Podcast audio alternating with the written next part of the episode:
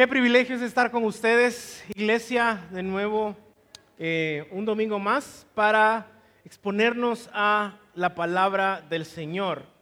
Eh, antes de iniciar, quisiera darle una bienvenida especial a mi hermano Eddie Saldana, eh, pastor de la iglesia Anhelo allá en New Jersey. Ahí nos visita hoy, está por allá atrás, por si no lo han visto. Él es ah, parte de la red de Acts 29, la red de iglesias plantadoras de iglesias a la que pertenecemos ah, como Iglesia Reforma también. Así que bienvenido hermano, es una bendición tenerte acá con nosotros. una pregunta, ¿cuándo fue la última vez que alguien oró por ti? ¿Cuándo, ¿Cuándo, fue la última vez que tú tal vez recibiste un mensaje de texto, una llamada o en medio de una conversación alguien te dijo, oye, estoy orando por ti? ¿Hay algo por lo que pueda orar, algo específico por lo que pueda estar orando? Eh, estoy seguro que si algo sentimos en ese momento es, pues obviamente, agradecimiento. Gracias a Dios porque de la nada, y entre comillas, de la nada, alguien se toma el tiempo para orar por mí.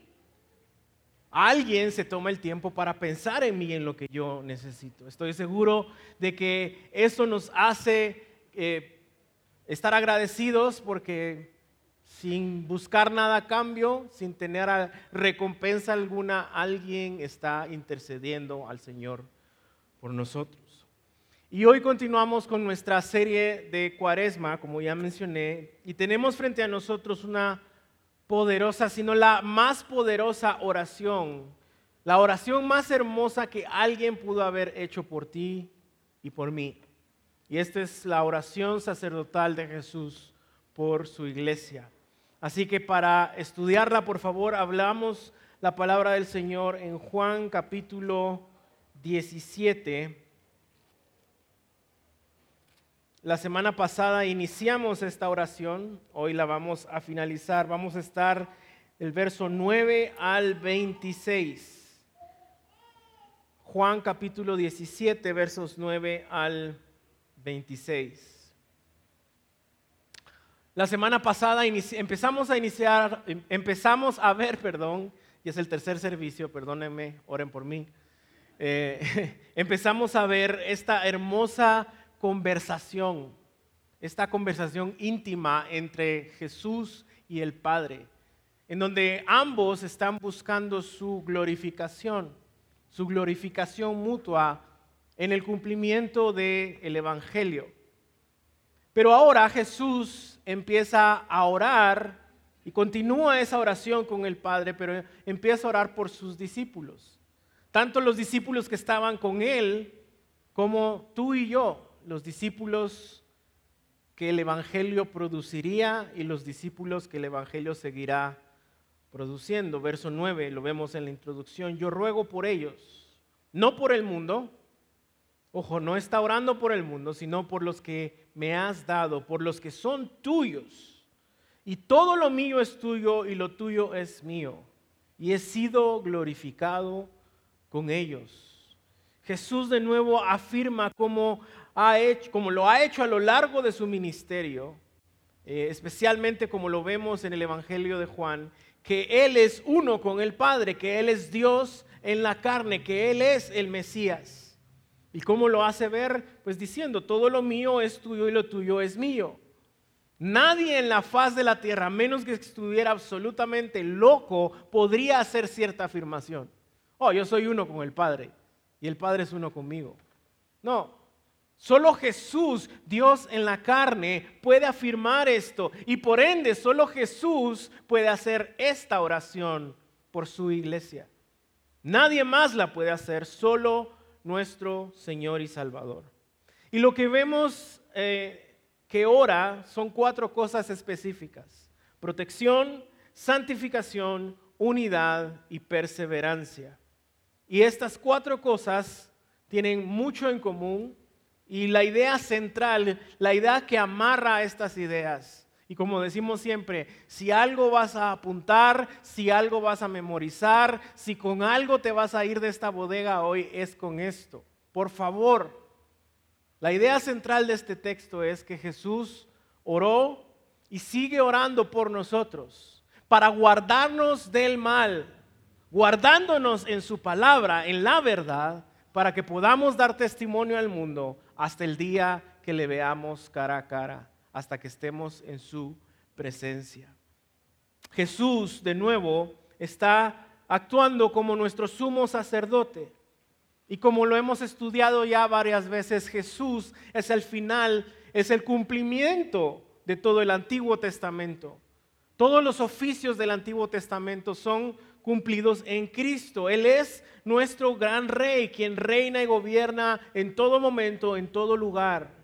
Él es nuestro perfecto y gran profeta, el mediador entre Dios y el pueblo, quien ya ha dado la palabra profética más segura que es su palabra. Y Él es nuestro sacerdote, el mediador entre el pueblo y Dios, como lo afirma el autor de Hebreos capítulo 7 al 9.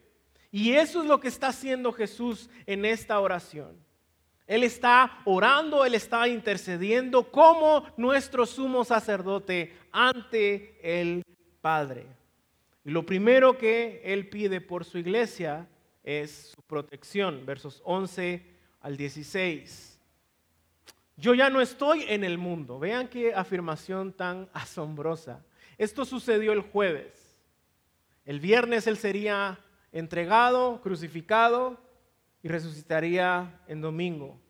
Y él ya está hablando como si esto, el viernes, el sábado, el domingo, ya pasó. Yo ya no estoy en el mundo, dice, pero ellos sí están en el mundo. Yo voy al Padre, yo voy a ti, perdón. Padre Santo, guárdalos en tu nombre, en el nombre que me has dado para que sean uno, así como nosotros somos uno. Cuando yo estaba con ellos, de nuevo, Jesús está hablando como si la crucifixión y la resurrección ya sucedieron. Cuando yo estaba con ellos, los guardaba en tu nombre, el nombre que me diste.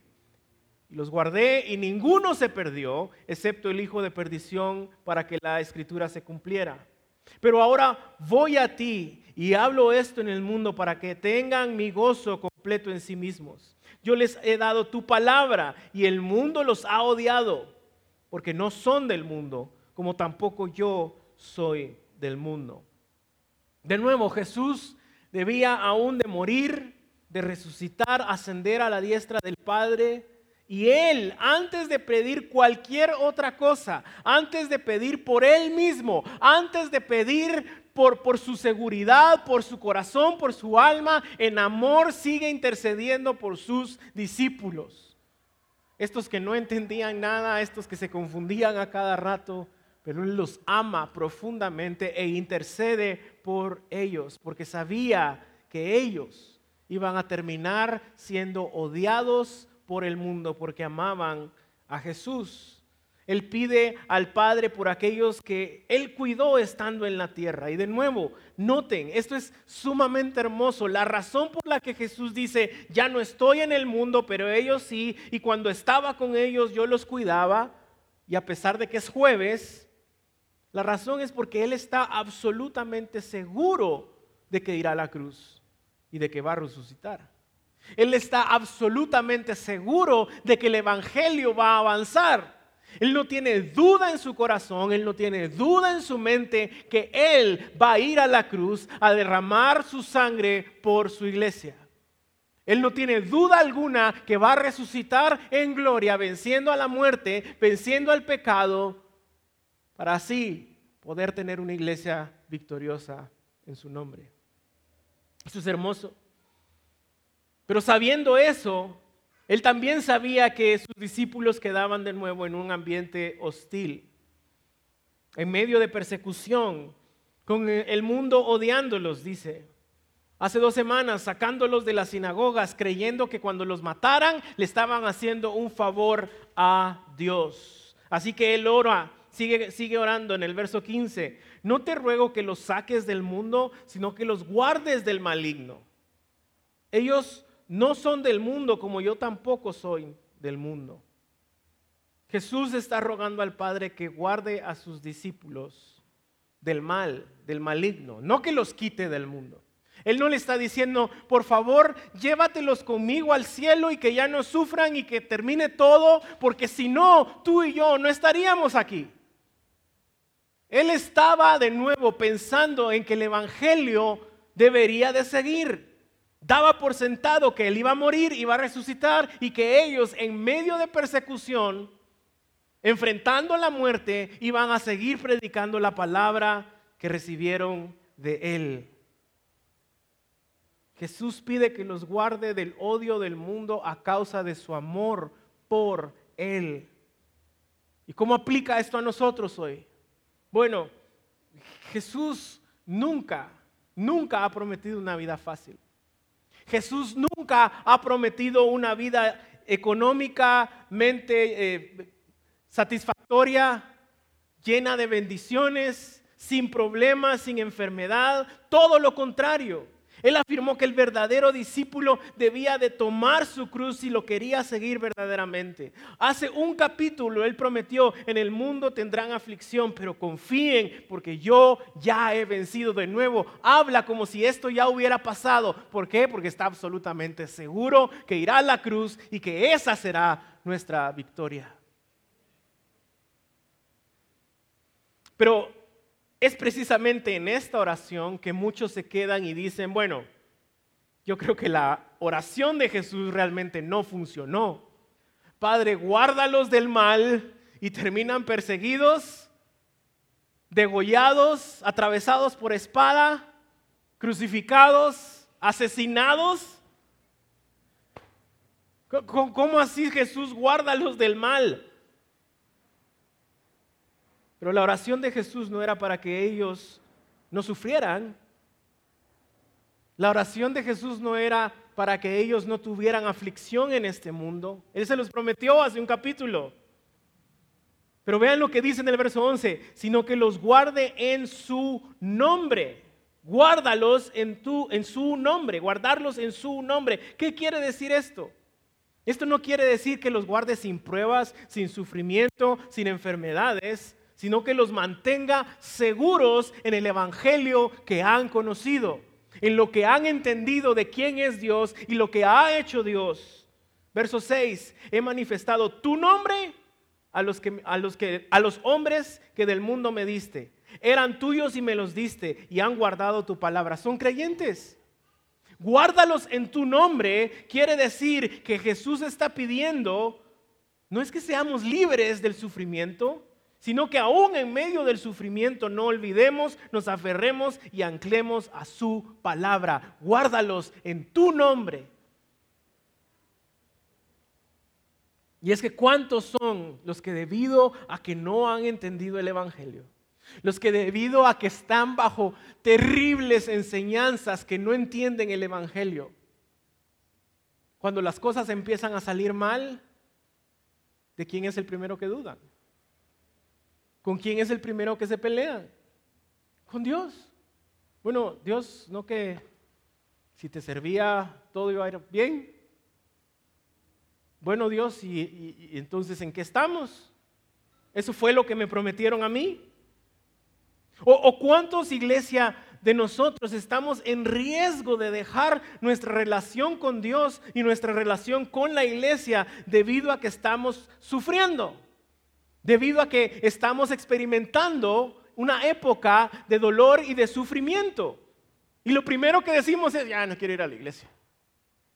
Ya no quiero estar en la bodega, ya no, me inviten, por favor, porque las cosas no están saliendo mal. Es todo lo contrario.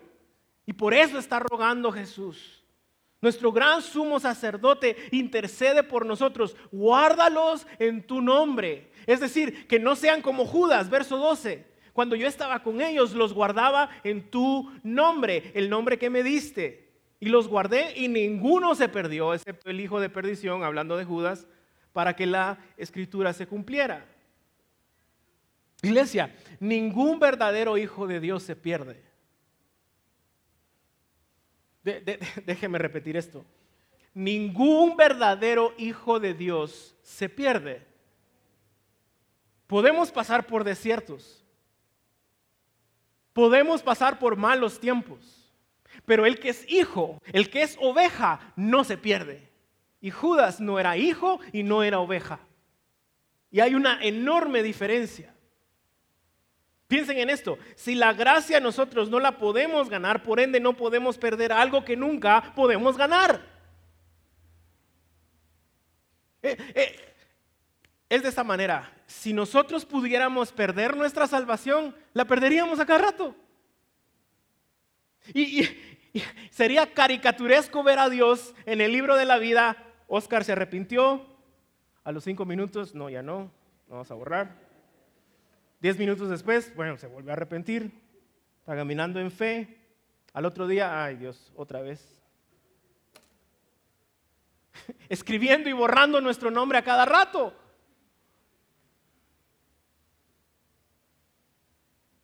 Toda la escritura afirma esto especialmente en estos capítulos. Todo lo que todos aquellos que tú me diste, yo los guardé. Si tienes 100 ovejas y una se va y es oveja, él va por ella. La toma en sus brazos y la regresa al redil con amor. Los que son ovejas, los que son verdaderos creyentes, no se pierden. ¿Por qué? Nada puede separarnos de su amor. Eso es lo que afirma Pablo en Romanos 8. Ni lo alto, ni lo bajo, ni la vida, ni la muerte, ni ninguna otra cosa creada. Nada puede separarnos del amor de Cristo en, perdón, del amor de Dios en Cristo Jesús. Nada. Es por eso que tú y yo estamos aquí el día de hoy. Es por eso que hoy tú y yo podemos cantar, podemos adorarle, podemos servirle. A pesar de que el mundo nos odia. A pesar de nuestros problemas, a pesar de nuestro sufrimiento, podemos venir, podemos levantar nuestras manos, podemos cantar que nuestra esperanza es Jesús. ¿Por qué? Porque Él oró al Padre. Guárdalos. Guárdalos en tu nombre. No quiere decir no sufrimiento, no quiere decir que no hay malos tiempos, quiere decir que en esos tiempos somos guardados en su nombre, guardados en el Evangelio. Y los que somos verdaderos hijos nunca nos vamos a perder. La razón por la que tú y yo podemos caminar en fe en medio de tiempos difíciles no es porque seamos muy pilas, no es porque seamos muy héroes no es porque somos el ejemplo a seguir. La razón por la que tú y yo podemos caminar en fe en tiempos difíciles es porque Jesús, como nuestro sumo sacerdote, oró y continúa orando para que su iglesia pueda ser guardada del mal. Pero también oró para que sea guardada en el bien de su verdad. La santificación, versos 17 al 20. Santifícalos en tu verdad, tu palabra es la verdad. Como tú me enviaste al mundo, yo también los he enviado al mundo.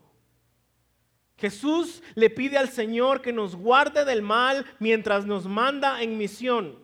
¿Cómo? No es evitando el sufrimiento, no es evitando que el mundo nos odie, no es evitando vejámenes, sino santificándonos. Y hace dos semanas vimos que es santificar. Es apartar algo o a alguien para la gloria, el servicio y el placer del Señor. Es decir, Jesús está orando que no solo seamos guardados del mal, sino que seamos guardados en el bien. El bien de su verdad, el bien de su palabra. Y gracias a Dios que Él no nos deja solos para hacer esto. Porque tú y yo no nos podemos santificar a nosotros mismos.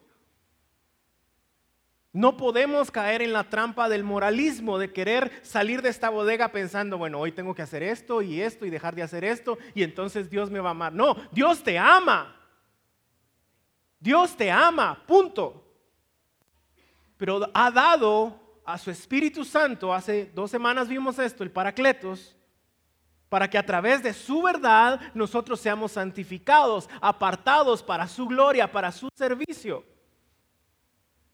No lo podemos hacer solos. La santificación es una obra que únicamente se logra a través del Evangelio.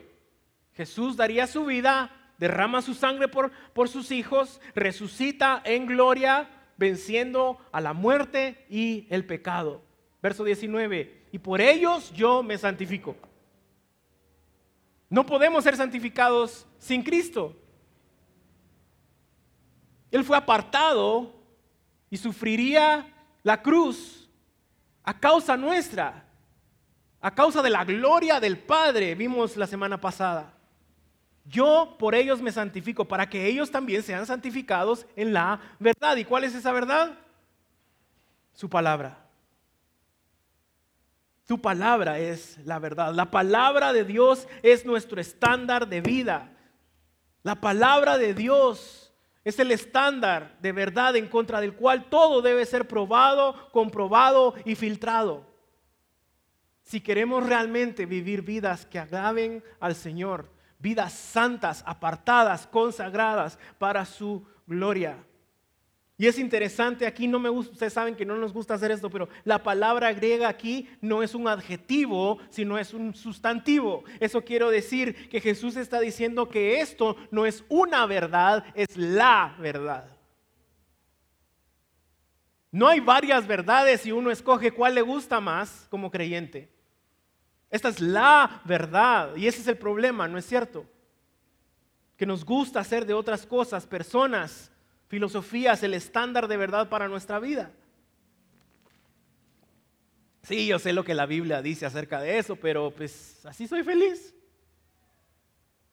Así me gusta, así estoy en paz. No le estoy haciendo daño a nadie. ¿Qué, qué hay de malo en eso? Cualquiera puede ser su camino a Dios, todos los caminos van a Dios. No, Jesús dijo, yo soy el camino, la verdad y la vida. Y el estándar de la vida del cristiano, la verdad está aquí.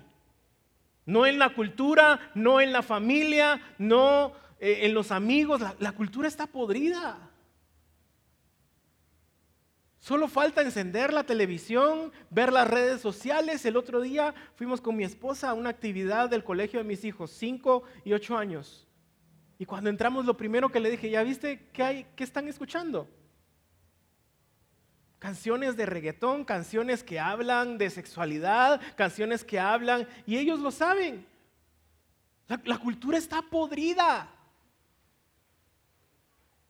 ¿Cómo no queremos después que, nuestras niñas chiquitas vivan hipersexualizadas?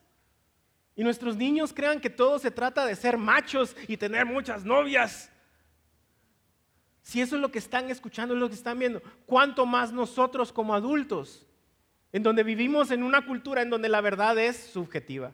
Cada quien escoge lo que le parece que es verdad. La familia, ay, bueno, es que es una tradición de la familia, y pues para estar en paz con ellos. Yo sé que la Biblia dice otra cosa, pero tus amigos, no, es la palabra. Peor aún, tu corazón. La Biblia te advierte, no confíes en tu corazón porque el corazón es qué? ¿El corazón es qué? Más que todas las cosas.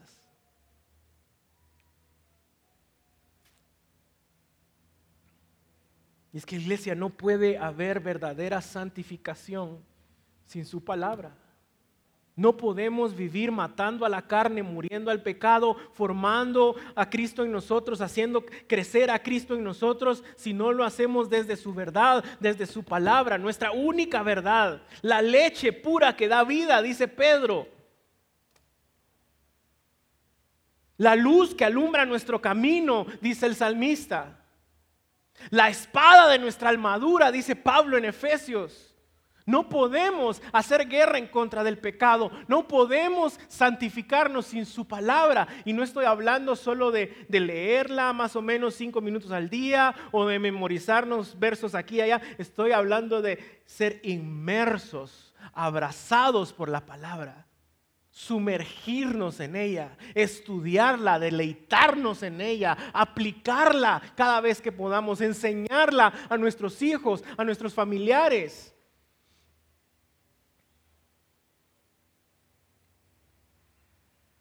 Jesús oró como nuestro sumo sacerdote y continúa orando para que Dios nos guarde del mal.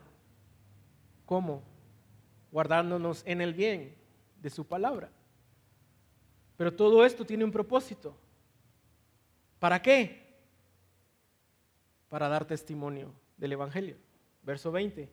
No ruego solo por esto, sino también por los que han de creer. Es decir, por Iglesia Reforma. Por, los miles de creyentes alrededor del mundo que hoy están levantando sus manos, cantándole al mismo Señor. Jesús daba por sentado que el Evangelio iba a funcionar, que su muerte y resurrección eran inminentes y que sus discípulos iban a ir a Judea, a Samaria, hasta lo último de la tierra y el Evangelio se iba a esparcir. Por eso ora, guárdalos, guárdalos del mal y santifícalos en tu palabra.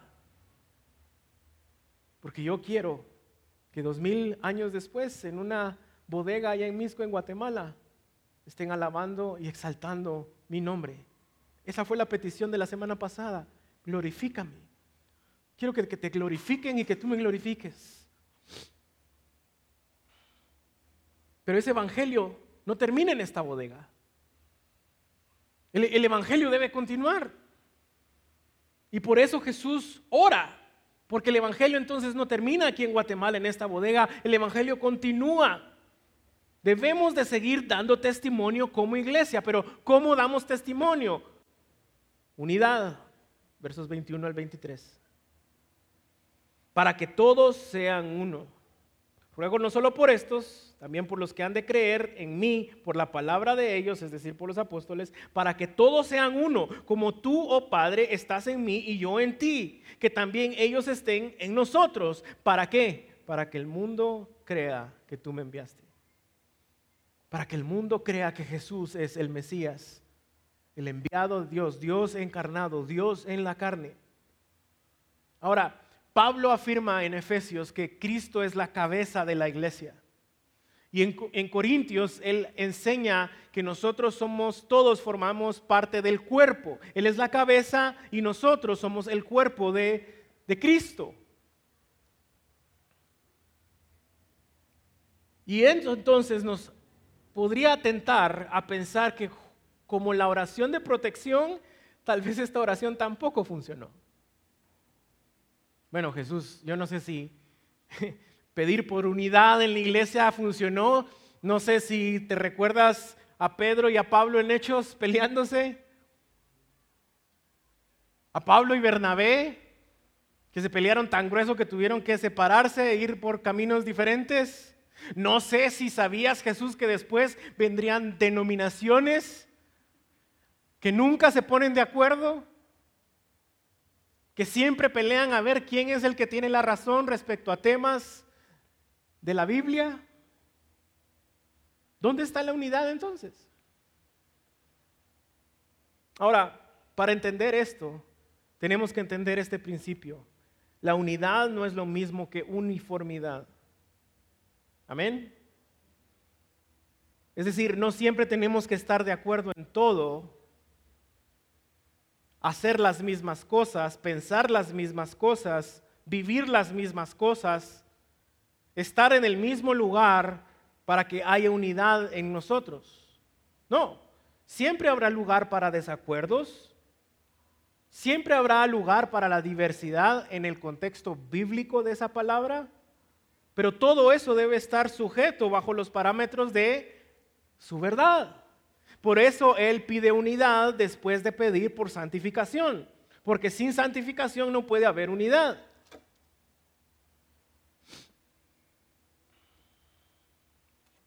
Esto quiere decir entonces que acá no estamos hablando de perseverar eh, en unidad con otras organizaciones, movimientos o personas que niegan la verdad y que por ende claramente no son la iglesia del Señor. No, la, la verdad divide. ¿Divide de qué? De la mentira. Pero acá está hablando de la iglesia, del cuerpo de Cristo. Y esto, iglesia, especialmente hoy a nosotros, debe crear un peso enorme en nuestro corazón. Porque si somos honestos, allá afuera nos conocen más por nuestras divisiones que por nuestra unidad. Le hemos dado la oportunidad eh, al mundo para que diga, bueno, ¿saben qué? Cuando ustedes se pongan de acuerdo en qué, en qué es verdad y qué no es verdad, entonces vamos a creer. Cuando ustedes dejen de pelearse entre ustedes, de, andar chismoseando y de hablar hablando el uno del otro, entonces voy a creer. Si no, ¿para qué quiero ir? ¿Por qué sería atractivo al mundo una iglesia que no se ama, no se cuida, no se protege y no está en unidad? Para eso ya tienen el mundo. ¿Y cuántos textos tenemos en la palabra, en la verdad, que nos santifica, que nos llevan a aplicar precisamente esta oración de Jesús a nuestra vida? Podríamos hacer una serie entera. Salmo 133, es aquí cuán bueno, agradable es estar los hermanos en armonía, juntos. Pero la verdad es, y se los digo como pastor de esta iglesia, que en esta bodega para muchos no es bueno y agradable, es amargo y estorboso estar juntos en esta bodega. Es que ahí está Juanito, mejor, mejor madruguemos y voy al primero porque... y es que prefiero de verdad, hagamos lo que hagan, pero es que ahí está la Juanita también y yo con ella, no, no quiero estar ahí.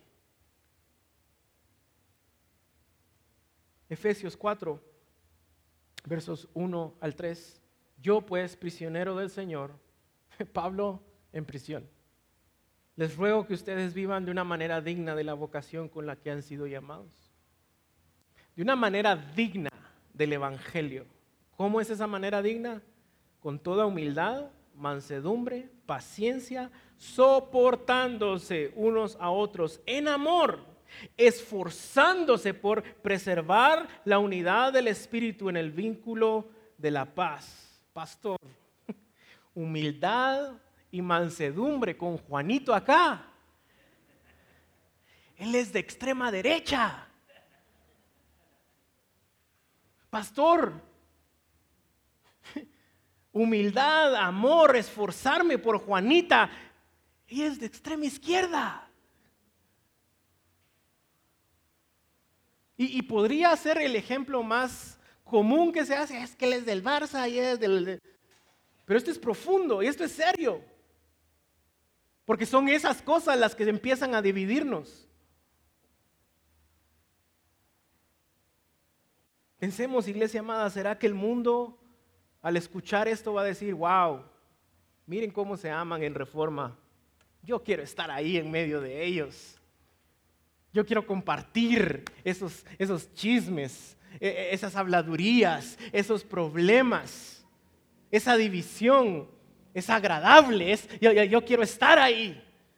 No, al mundo le es indiferente, la iglesia en general, precisamente por esto. ¿Qué tal Filipenses 2? Pablo otra vez en la cárcel.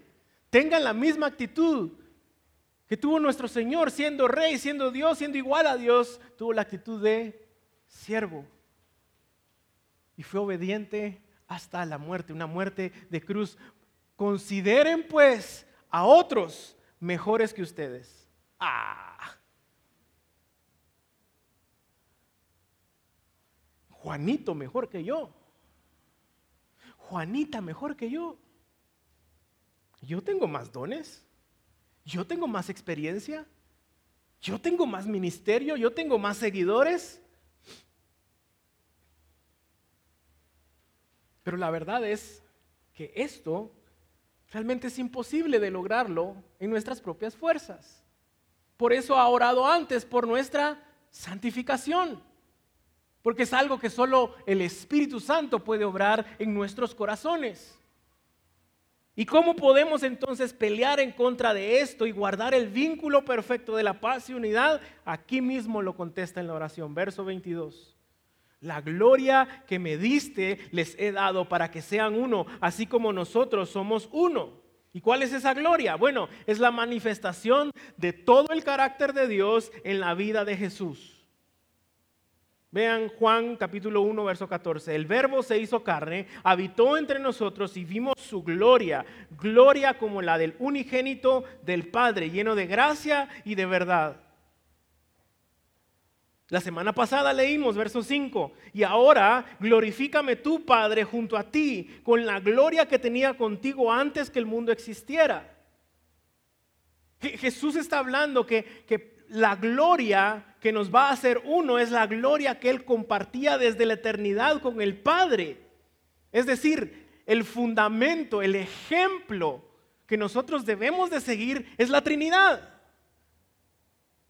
Tres personas, un solo Dios, en perfecta sumisión, en perfecto amor, en perfecta relación. Y toda la gloria que Dios le dio a Cristo ahora es reflejada en sus hijos. ¿Por qué? Porque su Espíritu Santo vive en nosotros y a través de su palabra podemos crecer a su imagen y tener su carácter. Esa es la gloria de la que está hablando, el peso, el resplandor de su misma presencia en nosotros, reflejando e imitando a Cristo con el mundo. Él ora por nuestra protección en medio de tiempos difíciles para que nos guarde en su nombre, en el poder del Evangelio. ¿Cómo? Guardándonos en su palabra, santificándonos en la verdad. ¿Para qué? Para que demos testimonio siendo uno. Para que demos testimonio de amor para que demos testimonio de gracia, para que el carácter de Jesús, el cual refleja el carácter del Padre, sea reflejado de sus hijos al mundo, para que el mundo crea. Esta es una oración para que la misión de Dios camine, para que el Evangelio avance a través de la iglesia. Y esto no va a lograrse simplemente con apariencias externas de unidad, en donde eh, te tomas con la foto y con la sonrisa falsa y sí, estamos aquí de amigos y hola, ¿cómo estás? Que Dios te bendiga y solo se da la vuelta. No, aquí está hablando de una unidad profunda arraigada en el Evangelio, profundamente espiritual. Vean el verso 22. La gloria que me diste les he dado para que sean uno, así como nosotros somos uno.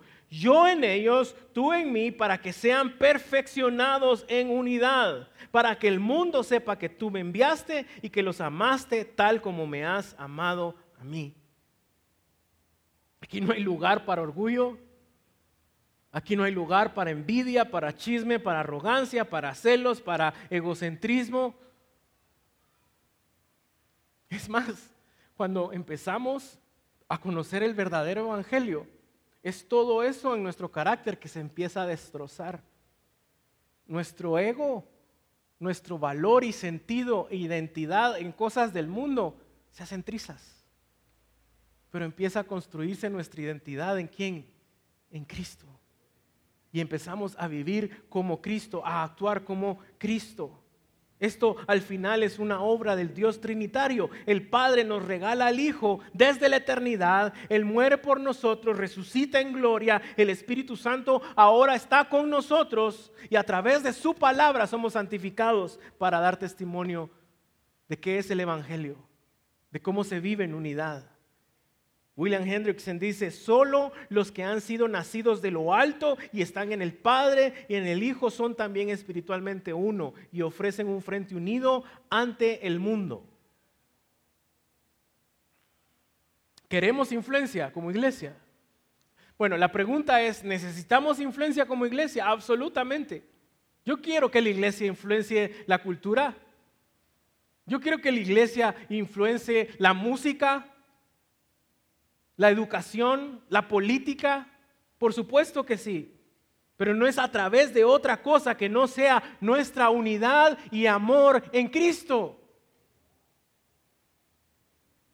Una unidad tan sólida, tan bella, que a pesar de que no tengamos absolutamente nada en común, la sangre de nuestro amado Señor nos mueve a amarnos, a cuidarnos, a protegernos los unos a los otros.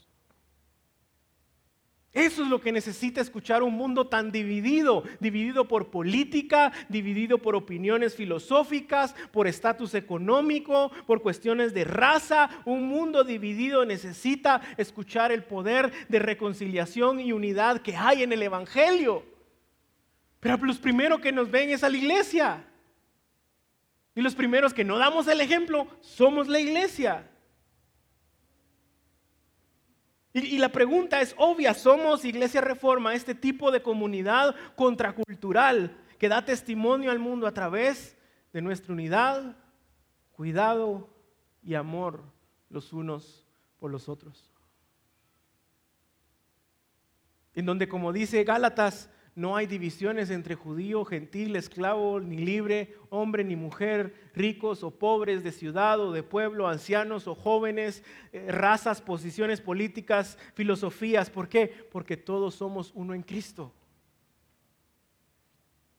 Y eso exige paciencia morir a nosotros mismos, tomar nuestra cruz, amor y servicio sacrificial que solo puede lograrse siendo santificados por el poder de su palabra. Y esa es la belleza del cuerpo de Cristo, ¿no es cierto? Que podemos estar aquí el día de hoy sin tener absolutamente nada en común, pero al mismo tiempo lo tenemos todo en común, porque la sangre de nuestro Señor Jesucristo fue derramada en esa cruz por ti y por mí, y para Él somos uno, valemos, y eso es lo que nos une. Cristo es lo que nos une.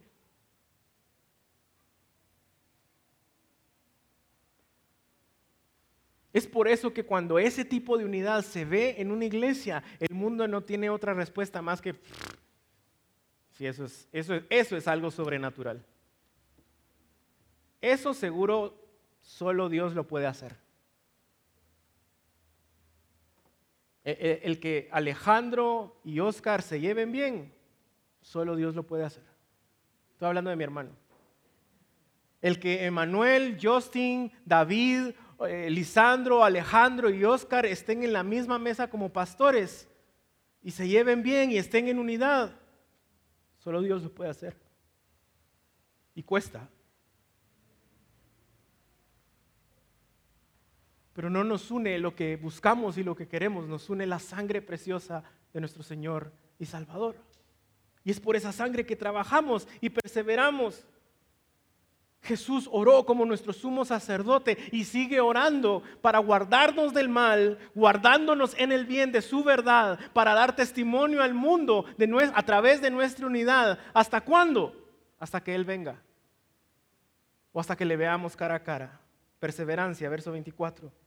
Padre, quiero que los que me has dado estén también conmigo donde yo estoy. Está hablando como que si ya está en el cielo para que vean mi gloria, la gloria que me has dado, porque me has amado desde antes de la fundación del mundo. Todo el plan de salvación, iglesia, está en esta oración. Esta oración es una oración evangelística. Hoy para nosotros esto es solo un anticipo. Anticipo del cielo. ¿Y, cómo vemos el anticipo del cielo? ¿Cómo tenemos una anticipación del cielo? Domingo a domingo. Porque nos congregamos personas de diferentes trasfondos, sin nada en común tal vez, de toda lengua, tribu y nación, adorando al único digno de nuestra adoración, a aquel que dio su vida por nosotros, aquel que derramó su sangre por nosotros. Ese es un anticipo del cielo. Y en el cielo, noticias, también va a estar Juanito y Juanita.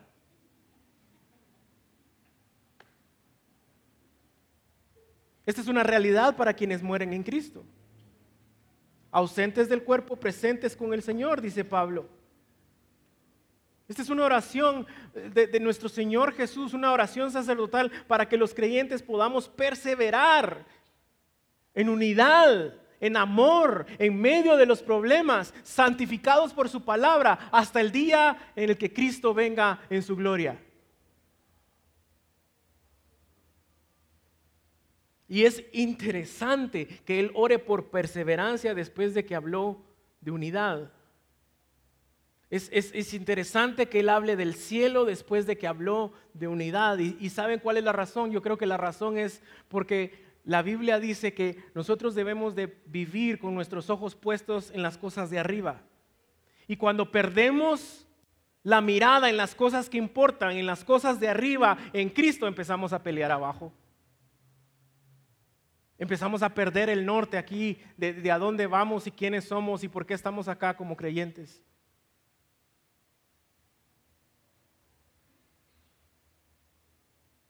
Cuando no estamos viviendo con nuestra mirada puesta en Él y su gloria, es fácil es fácil que el enemigo y nuestro pecado nos ganen. Perdemos nuestra seguridad, perdemos nuestra santificación, dejamos de ser uno y de dar testimonio. ¿Ves la importancia de esta intercesión sacerdotal de Jesús por ti y por mí? Es por esto que Jesús termina orando por nuestra perseverancia hasta llegar al cielo. Y, ojo, esta no es una oración simplemente para llegar al cielo. Porque, porque para muchos el cielo solo es la, mejor opción comparada con el infierno. Bueno, infierno, cielo, pues sí, prefiero, prefiero el cielo.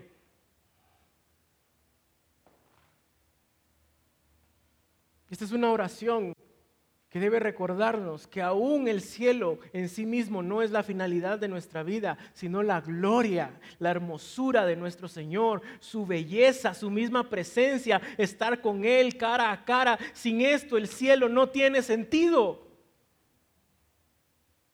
Y esa es nuestra esperanza. Que aunque vivamos en dificultades, Él nos guarda que aunque nos cuesta vivir en unidad, Él nos santifica. Esa es nuestra esperanza, que un día le veremos cara a cara y estaremos con Él para siempre. Por eso es lo que está orando Jesús y al final termina concluyendo en los últimos dos versos diciendo, oh Padre justo, aunque el mundo no te ha conocido, yo te he conocido y estos han conocido que tú me enviaste.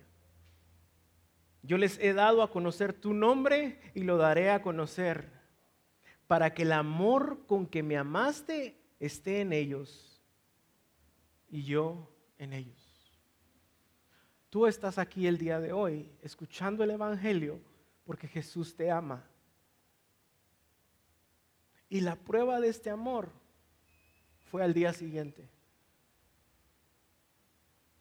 en donde fue traicionado en donde fue arrestado, en donde Pedro lo niega, en donde todos se van y él es crucificado en una cruz por ti, por mí.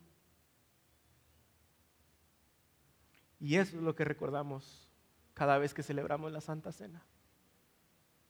Ponte de pie, por favor.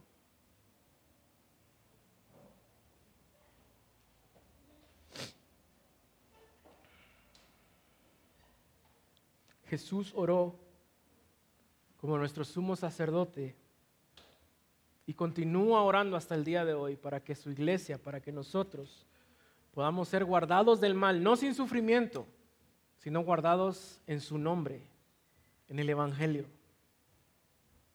guardándonos en el bien, santificándonos en su verdad, en su palabra, para que podamos dar testimonio al mundo a través de nuestro amor y unidad hasta que lleguemos a su presencia.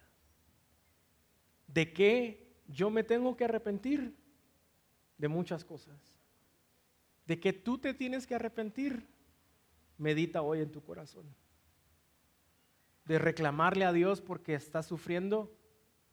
De alejarte de la iglesia porque estás sufriendo. De no empaparte de la palabra y, y quedarte nada más ahí con lo que te dan poquito a poquito, domingo a domingo de no vivir en amor, unidad, guardando la unidad. O tal vez simplemente agradeciendo que hace dos mil años nuestro Señor Jesús, antes de pensar en Él mismo, en su sufrimiento, Él oró por ti y por mí. Así que mientras el equipo reparte, por favor, los elementos de la Santa Cena, medita en esto.